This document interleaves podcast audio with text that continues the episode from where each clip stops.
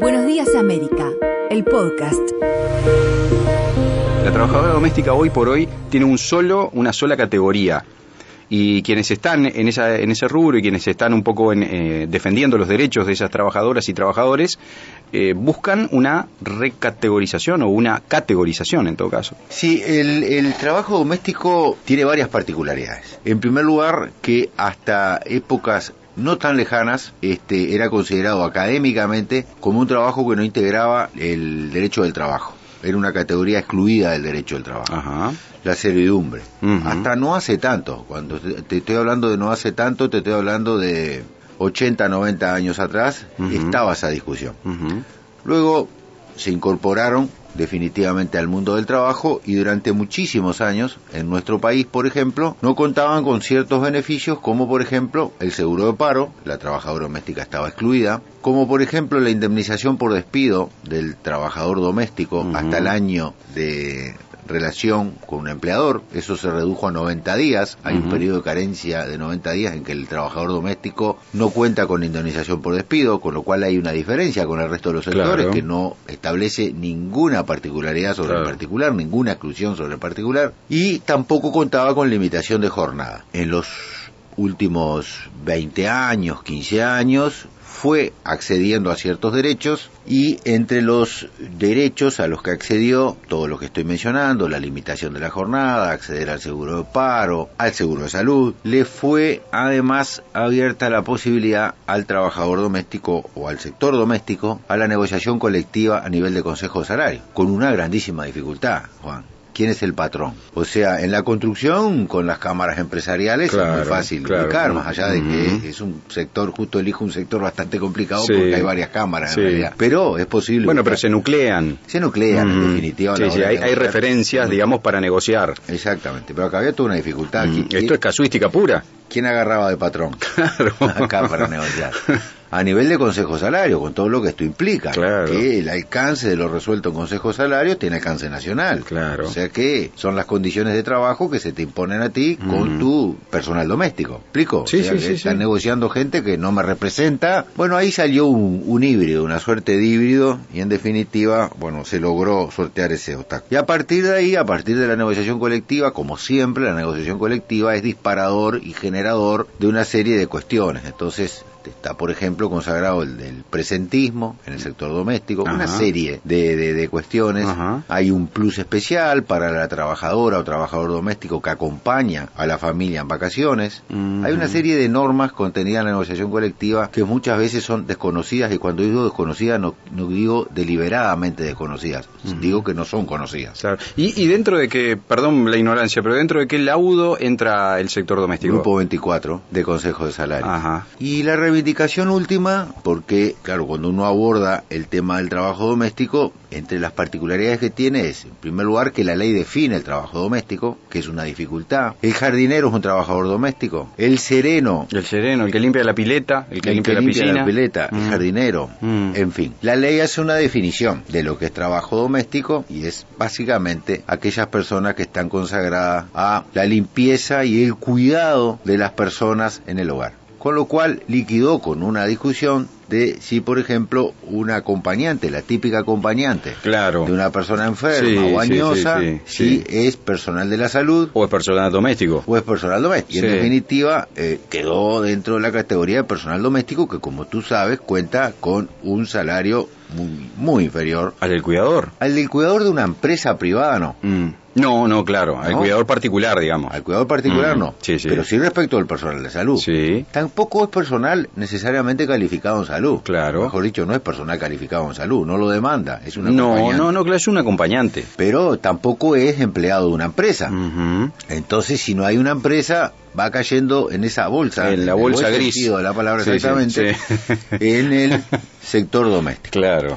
Entonces se van generando todas estas dificultades. Un sereno, bueno, Mm. cuida mi casa. Yo viajo mucho, vivo solo. Me riega las plantas. Además me riega las Le da de plantas. comer al perro. Exactamente. Mm. Y todas esas tareas es una única categoría. La trabajadora que elabora comida, obviamente que para la familia, ¿no? Para la cual el trabajo. Claro, sí, sí, sí. Pero aparte elabora comida para un celíaco con la familia y un bebé y una persona reitero el ejemplo, añoso con una dieta Eh, específica. claro, claro. ¿Es toda la misma categoría? Mm. Hoy es toda la misma categoría.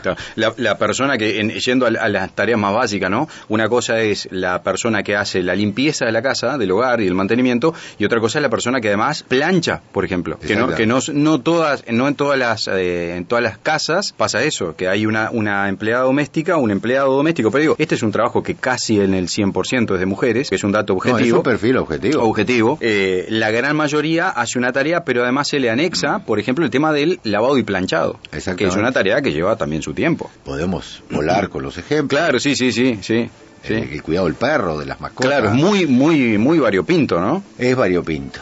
Es realmente variopinto. Aparte, otra variedad sustancial es el trabajo en el interior del trabajo en Montevideo. Claro, Es absolutamente radical. claro.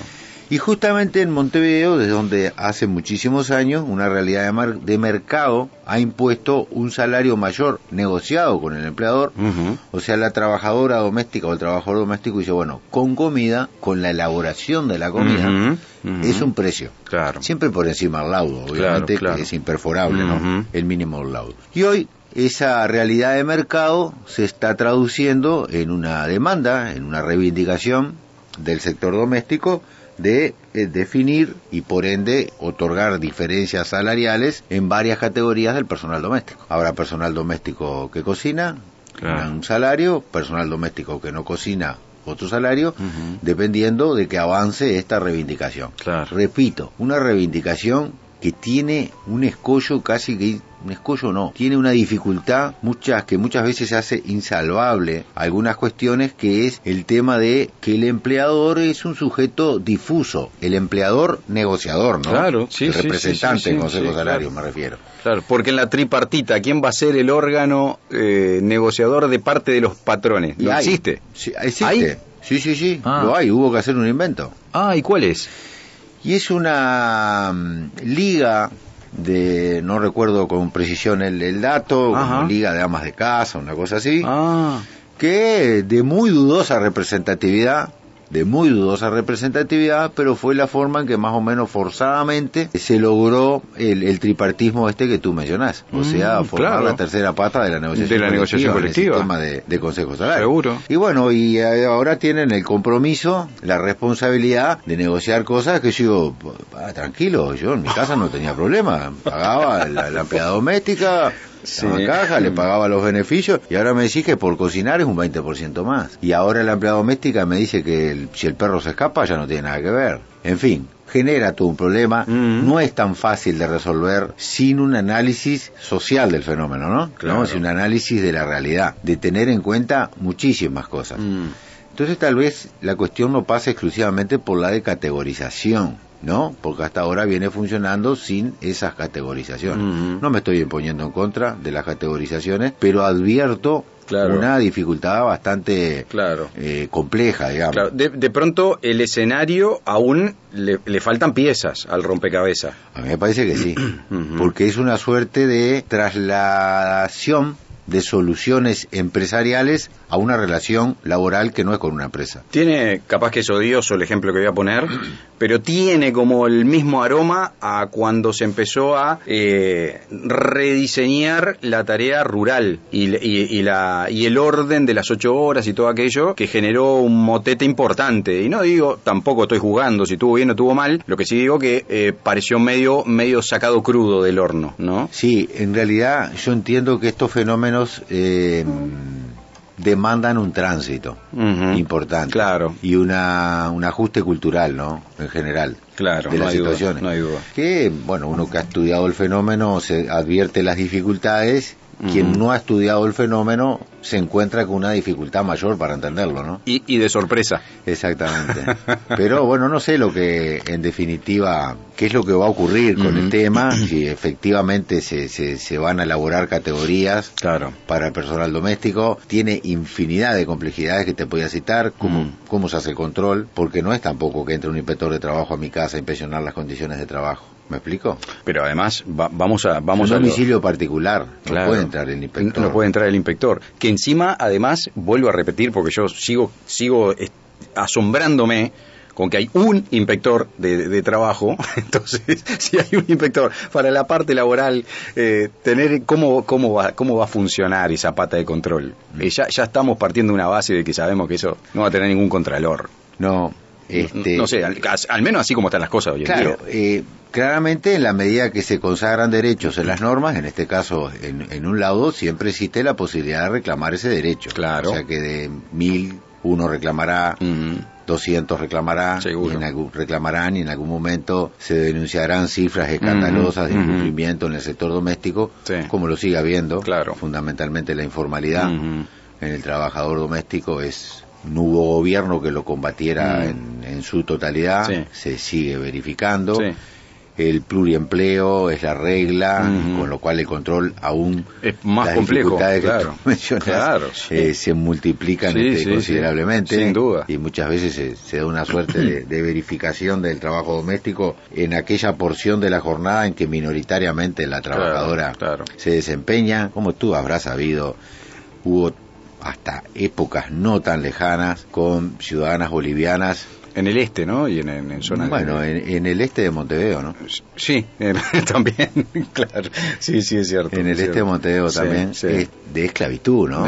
Ni siquiera decirme esclavitud. No, no, no, claro. De pura, de esclavitud pura prácticamente. Entonces es una, una, un sector que demanda una mirada social, que demanda una atención especial. No estamos calificando, los dos ya lo mm, acordamos, Juan, que no estamos calificando la, legitimidad de la reivindicación, pero entendemos que va a demandar una negociación, un tránsito y un mm. tratamiento que eh, trasciende largamente mm. aspectos legales, Hay que afinar mucho más el lápiz todavía. Bueno, ojalá que así sea, ¿no? Porque creo que, es beneficioso siempre. Sí, sí. Este, como dijo el doctor Signorelli, cuando las reglas están es más fácil. Cuando no hay normativa, eh, viene el caos, ¿no? Exactamente. bueno, lección aprendida. César, buena mañana. ¿eh? Bueno, muchas gracias igualmente. Todas las columnas y entrevistas del programa podés escucharlas cuando quieras en tu plataforma de podcast favorita.